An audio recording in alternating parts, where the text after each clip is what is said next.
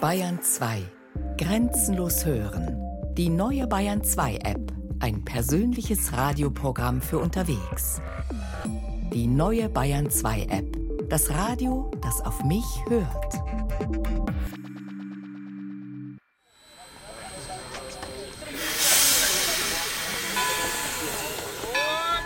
Einsteigen, Herrschaften, einsteigen. Liebster, wir sind spät dran. Ach, dieses Dampfrost wird mich nicht zum Galopp verleiten. Gewiss nicht. Es macht ohnehin die Pferde irr. Los, Männer, schneller mit den Truhen. Herr Schaffner, wohin mit unseren Koffern? Der Gepäckwagen, der ist gleich hinter der Lokomotive. Wie viel Stück haben Sie denn? Ja, also nicht mehr als 30. Ja, vielen Dank, aber die da hinten, die können wir nicht einladen.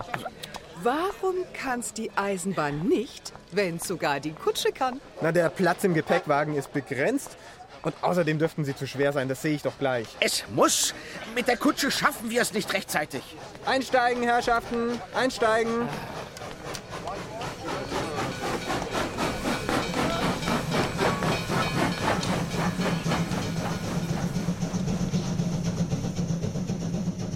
Zu den Lebensregeln vieler Weisen gehört der Spruch, lebe an jedem Tage so, als ob es dein letzter sei. Nun, und wer würde an seinem letzten Tage Ruß atmen, Koffer schleppen, sich durch Bahnsteigsperren klemmen und alle die lächerlichen Manipulationen ausführen mögen, die zu einer Bahnfahrt gehören? Hermann Hesse, die Nürnberger Reise. Das Transportmittel kam selbst in Koffern in Nürnberg an, genauer in 19 riesigen Kisten. Der legendäre Adler, die Dampflokomotive, welche am 7. Dezember 1835 in Deutschland das Zeitalter der Eisenbahn einläutete. Eine neue Zeit mit neuen Regeln. Wer auf den stattlichen Polstersitzen der ersten Klasse Platz nehmen wollte, der musste pünktlich sein. Und noch viel wichtiger, das passende Gepäck dabei haben.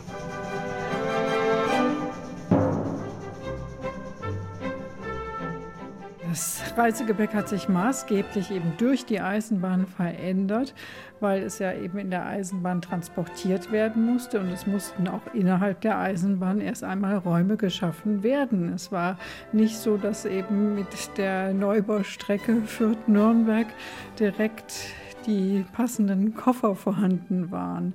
Da musste man sich eben umstellen. Man hatte eben vorher Kutschenkoffer und die nahmen eben die Form der Kutsche zum Teil auf. Und so ist schon ziemlich bald sehr intelligentes Gepäck kreiert worden.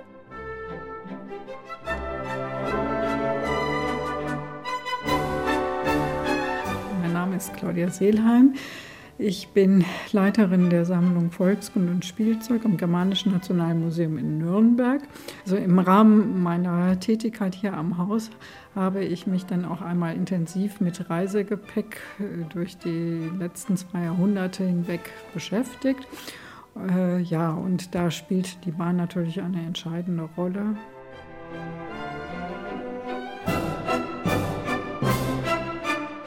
Es hat eben so im Laufe des 19. Jahrhunderts die sogenannten Aufgabekoffer oder Bügelkoffer gegeben. Und diese Bügel sind eben aus Buchenholz unter anderem und ja, winden sich quasi um den Koffer herum und kon somit konnte der Koffer eben auch im Gepäckwagen geschoben werden.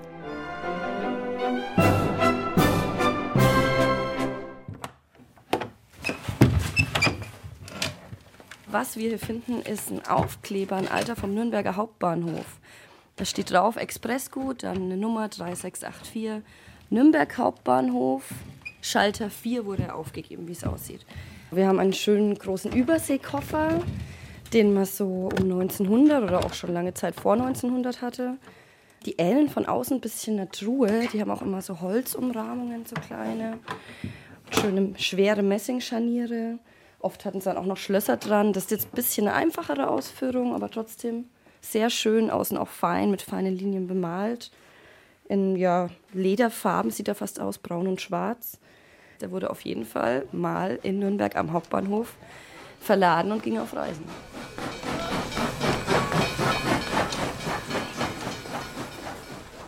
Ich bin die Marina Wachsmann. Seit ein paar Jahren habe ich jetzt in Nürnberg meinen Vintage Store. Ja, und hier haben sich jetzt auch so einige schöne Koffer gefunden. Im Moment hier zum Beispiel ein schöner Stapel, schöne Oldtimer-Koffer, die guten aus Pappe mit schönen Mustern außen und innen. Die stapeln sich hier gerade bis unter die Decke. Also hier ist immer was Schönes zu finden. Er hat nur oben einen Henkel, er hat natürlich noch keine Räder, das kam ja erst viel später. Eine wichtige Sache ist, dass man die Koffer nicht so weit getragen hat, gezogen hat und vor allem nicht selber vielleicht unbedingt. Ist ja schon fast ein Möbelstück.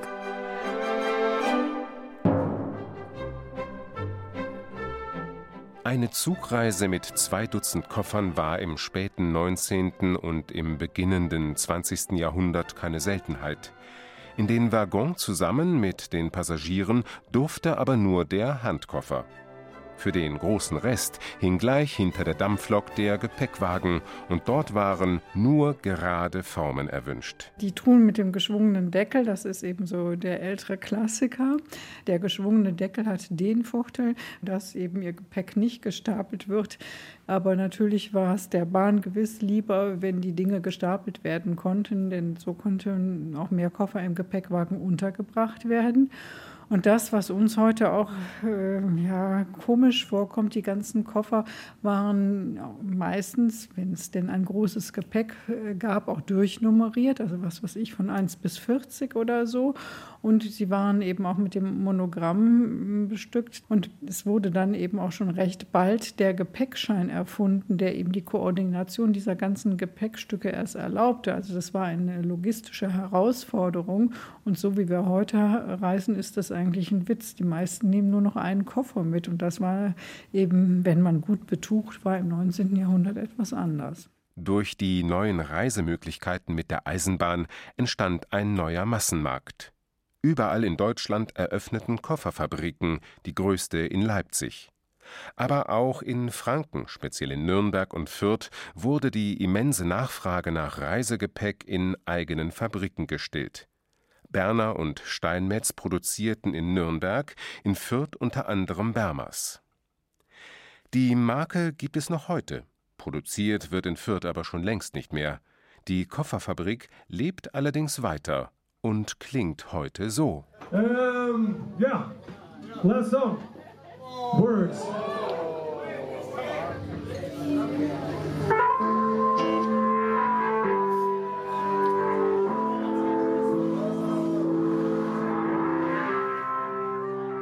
Die roten Backsteinmauern an der Stadtgrenze zwischen Nürnberg und Fürth, nicht weit von der damaligen Eisenbahnstrecke entfernt, sind schon von weitem sichtbar. Dahinter ist in den 90er Jahren ein alternatives Kulturzentrum eingezogen. Von der damaligen Fabrik ist nur die windige Architektur übrig geblieben, erzählt Mitarbeiterin Rebecca. Vom Boden über die verschiedensten Rohre, die hier irgendwie laufen, es ist alles ein bisschen zusammengestöpselt und improvisiert. Die Fenster sind irgendwie, keine Ahnung, gefühlt einen Millimeter dick und man sollte da sich nicht dagegen lehnen, das würde äh, schief gehen. Wir haben unten immer noch eine Ablaugerei zum Beispiel. Da ist irgendwie auch immer noch so ein, es ist ständig irgendwo ein Geräusch-Hintergrund. Irgendwo läuft eine Kreissäge, irgendwo hämmert jemand. Das ist, also es ist immer irgendwas am Entstehen. Und das ist schon immer noch so ein bisschen fabrikmäßig. Wo früher Reisegepäck hergestellt wurde, treffen sich heute Szeneleute und Nachbarn zu Konzerten, Stammtischen, Theateraufführungen und Spieleabenden. Mitte des 19. Jahrhunderts wurde die Fürther Kofferfabrik gegründet. Knapp ein Jahrhundert hat sie überlebt. Das ist eine Entwicklung, die ist eben nach dem Zweiten Weltkrieg gekommen. Also das trug sich eben nicht mehr. Es gibt noch einige wenige Kofferfabriken. Also wenn man Namen nennen darf, gibt es eben eine mit Rillen, die Remova-Koffer. Die werden zum Teil noch immer in Deutschland hergestellt. Mit dem Koffergeschäft muss man sich auch noch mal ja, vergegenwärtigen, dass das heute so anders läuft als was, was ich noch vor 80, 90 Jahren. Koffer waren ein Weihnachtsgeschenk. Das kann sich heute kaum ein Mensch mehr vorstellen. Sie können an die nächste Ecke gehen und irgendwie schon für 9,99 Euro einen Trolley kaufen. Äh, das war aber früher nicht der Fall. Der Koffer ist heute Mittel zum Zweck. Früher und nicht nur im 19. Jahrhundert war er auch Aushängeschild für Globetrotter, trug nicht nur das Notwendige für die anstehende Reise in sich, sondern auch Erinnerungen an vergangene Reisen auf sich.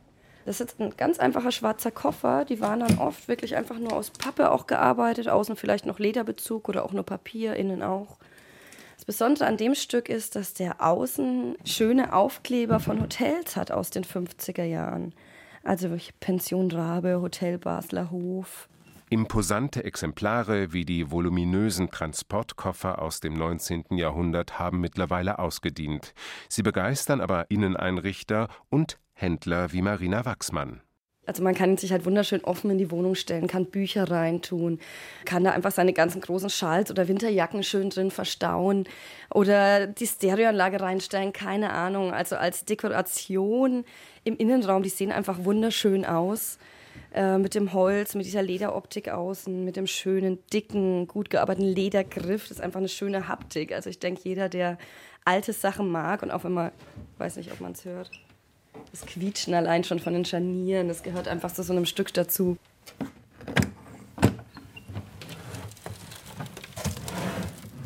Nun ging es wieder ans Kofferpacken.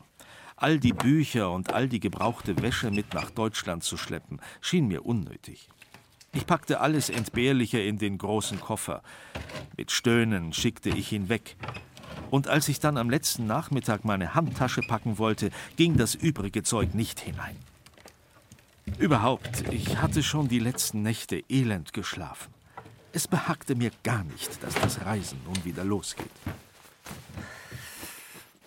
Sag, kannst du Herrn Hesse bitte mal kurz zur Seite legen und mir helfen? Der Koffer packt sich im Hier und Jetzt auch nicht von allein. Ja, ist ja gut. Aber äh, ich, ich hab's gewusst. Was? Ja, ähm, du planst die Flucht. Wie bitte? Wie kommst du denn da drauf? Ja, äh, für zwei Wochen Singapur brauchst du wirklich fast eine ganze Schrankhälfte. Alles in Sommer- und Herbstvariante. Den gleichen Hm? Pulli in drei Farben. Warst du schon mal da? Und weißt du, wie das Wetter ist? Soll ja ziemlich oft umschlagen. Und dann die ganzen Klimaanlagen. Und meine Blusen sind wenigstens leicht. Deinen Koffer, den könnte man ja gleich an den Elektrofachhandel verticken. Aber wieso denn hier mein Bartschneider? Der geht immer mit. Und ich brauche ein Ladegerät äh, für die Akkus an der Kamera. Und, und, und mein Laptop, den brauche ich auch für die Mails. Und mit der Steckdosenleiste hier, da können wir mit nur einem Adapter alles mit Strom versorgen. Weißt du was? Hier, nimm die Nachttischlampe. Auch noch mit? Vielleicht gibt sowas ja nicht in Singapur. Und jetzt setzt du dich bitte mal auf meinen Koffer. Ich brauche was Schweres. Ach, Gott sei Dank kommen wir wieder zurück. Also wenigstens ich.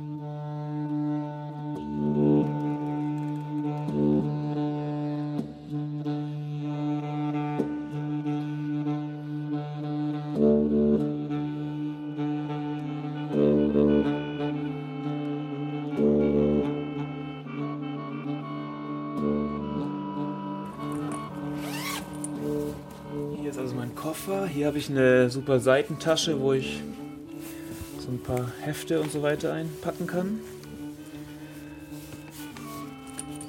Dinge, die- so zu erledigen sind. Hier unten packe ich mal mein Saxophon rein. Und hier den Bassklarinettenständer brauche ich jetzt auch demnächst. Den tue ich hier seitlich dazu. Dann davor die Flöte, die passt hier unten gut rein.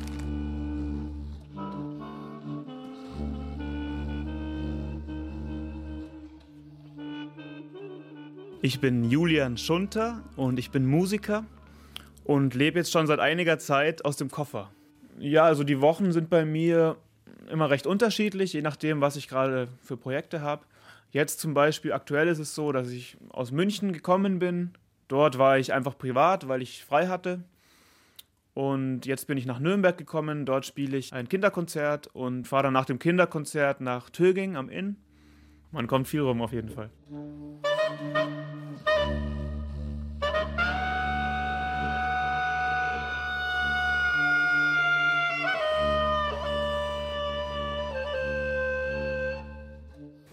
Die Schuhe davor. Okay. Mhm. Hier noch ein paar Socken und T-Shirts.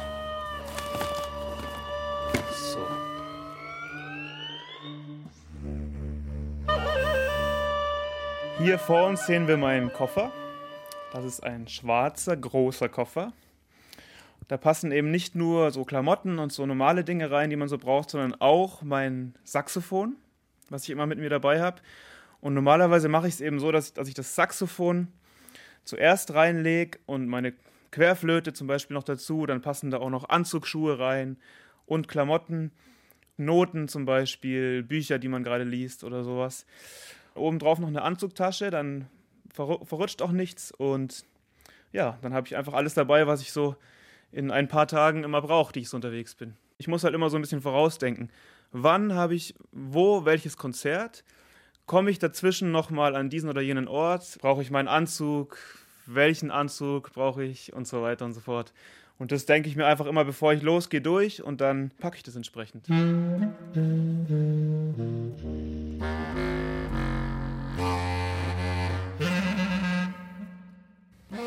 Dann, ah, nicht vergessen, hier immer schön fixieren mit dem Gummiband, dass alles an seinem Platz bleibt.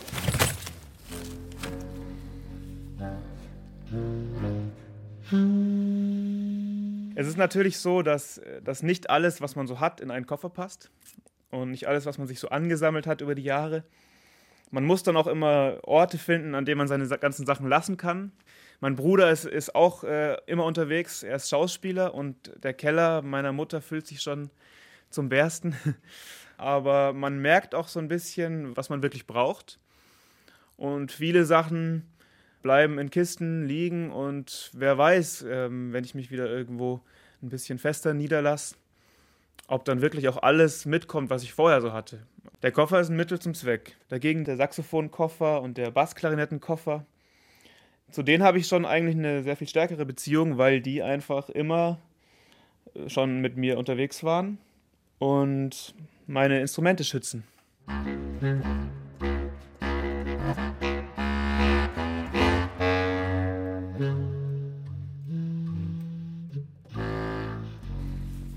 Und dann klappe ich das Ganze zu.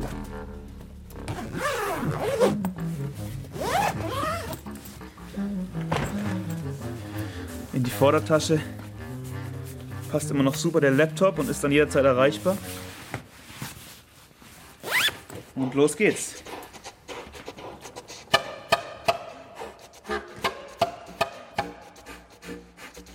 Also ich denke, dass der Koffer mich als Musiker immer begleiten wird. Aber es ist schon auch so der Wunsch da bei mir, ähm, schon auch wieder eine Phase zu haben, in der ich mich ein bisschen fester irgendwo niederlasse. Ähm, es ist natürlich schon auch vieles komplizierter, wenn man immer unterwegs ist. Man muss sich immer koordinieren. Vieles ist schon auch einfach organisatorisch unkomplizierter, wenn man an einem Ort ist. Von daher wird auf jeden Fall auch eine andere Phase jetzt dann bald wiederkommen.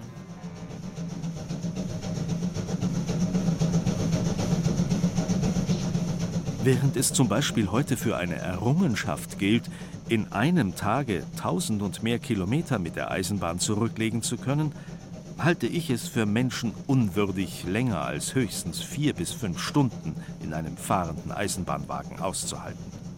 Und brauche für eine Reise eine Woche, die ein anderer in einem Tag und einer Nacht zurücklegt.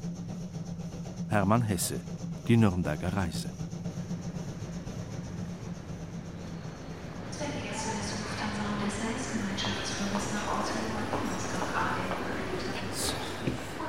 Willkommen beim Albrecht-Dürer Airport Nürnberg. Hallo. Also ich habe mich ehrlich gesagt immer noch nicht so ganz an den Namen gewöhnt. Egal, aber hey, wir haben es noch vor dem Boarding zum Check-in geschafft, immerhin. Sie fliegen nach äh, Singapur über Paris und Mumbai, richtig? Mhm. Genau. Dauert ja nur 26 Stunden. Aber ja, mein Koffer ist, glaube ich, etwas zu schwer, oder? Oha, kann man so sagen. Oh. Äh, fünf Kilo. Das würde leider 100 Euro kosten. Was? Und äh, dann müssen Sie auch noch Ihren Trolley aufgeben. Der ist nämlich sicher länger als die 55 Zentimeter. Da habe ich ein Auge für. Mhm, also umschichten bringt dann wohl auch nichts mehr. Sagen Sie, geht das Gepäck dann durch? Ja, das geht automatisch von Flieger zu Flieger und kommt dann in Singapur frisch vom Band. Na Super. wunderbar.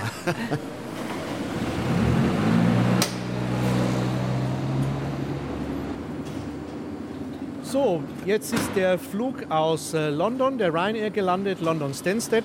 Der Fahrer hat äh, das aufgegebene Reisegepäck aus dem Laderaum des Flugzeuges äh, in die Gepäckausgabe gebracht. Die Mitarbeiter legen diese Gepäckstücke jetzt auf das Ausgabeband auf.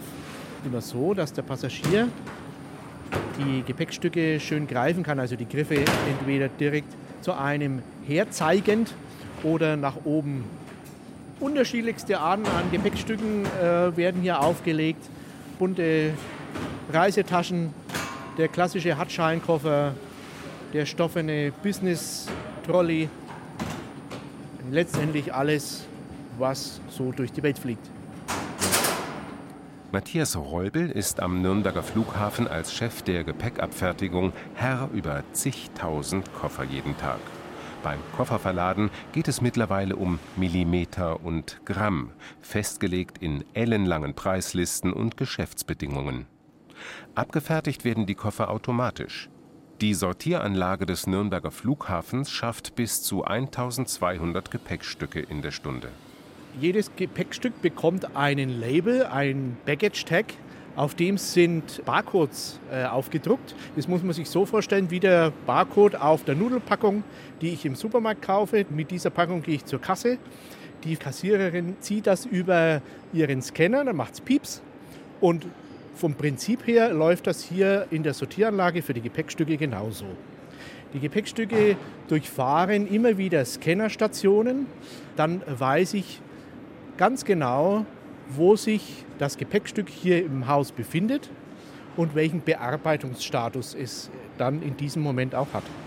Die Branche träumt davon, dass die Koffer nur noch von zwei Händen angefasst werden, denen des Fluggastes, beim Einchecken und bei der Gepäckausgabe am Ende, selbst auf Strecken wie Nürnberg, Singapur, über Paris und Mumbai. In London eröffnete vor wenigen Jahren ein wahres Terminal Monster, in dem zigtausend Koffer wie in riesigen Bibliotheken aufgeschichtet und weitertransportiert werden. Voll automatisch. Soweit ist man in Nürnberg noch nicht. Aber wir waren in Deutschland der erste internationale Verkehrsflughafen, der eine vollautomatisierte, hundertprozentige Röntgenkontrolle über mehrere Jahre hin getestet hat, äh, mit großem Erfolg. In der Londoner Kofferbibliothek war der Auftakt verheerend. Dort strandeten in den ersten Tagen gleich 28.000 Gepäckstücke. Und auch in Nürnberg tauchen immer wieder Koffer auf, die getrennt von ihren Besitzern reisen. Bei den klassischen Hub-Ankünften, also Drehkreuz-Ankünften aus Frankfurt, London, Paris, Zürich, kommt es bei fast jedem einzelnen Flug vor, dass ein Gepäckstück hier in Nürnberg landet, was hier eigentlich nicht unbedingt hergehört, was dann entsprechend in Zürich oder Paris falsch verladen wurde. In den meisten Fällen bekommt der Passagier selbstverständlich wieder sein Gepäckstück und zwar auch so schnell wie es geht äh, per Kurier persönlich nach Hause geliefert. Er muss es dann hier nicht abholen. Also da sind wir ziemlich fix. So, wieder zu Hause. Ach, schau mal, fast alle Pflanzen haben überlebt. Aber irgendwie müffelt es hier ganz schön, ne? Machst du bitte mal die Fenster auf? Okay. Ich würde ja auch gern die Koffer auspacken, sollten unsere es noch aus Singapur zurückschaffen. Also die Dame am Lost and Found war zuversichtlich. Es lag wohl an Indien. Naja, drei Unterhosen habe ich ja zum Glück hier zu Hause gelassen. Gott sei Dank. Beamen müsste man sich halt können. Den Kleiderschrank einfach gleich ganz ins Hotelzimmer. Das wär's doch, oder? Na, wer weiß, was noch alles kommt.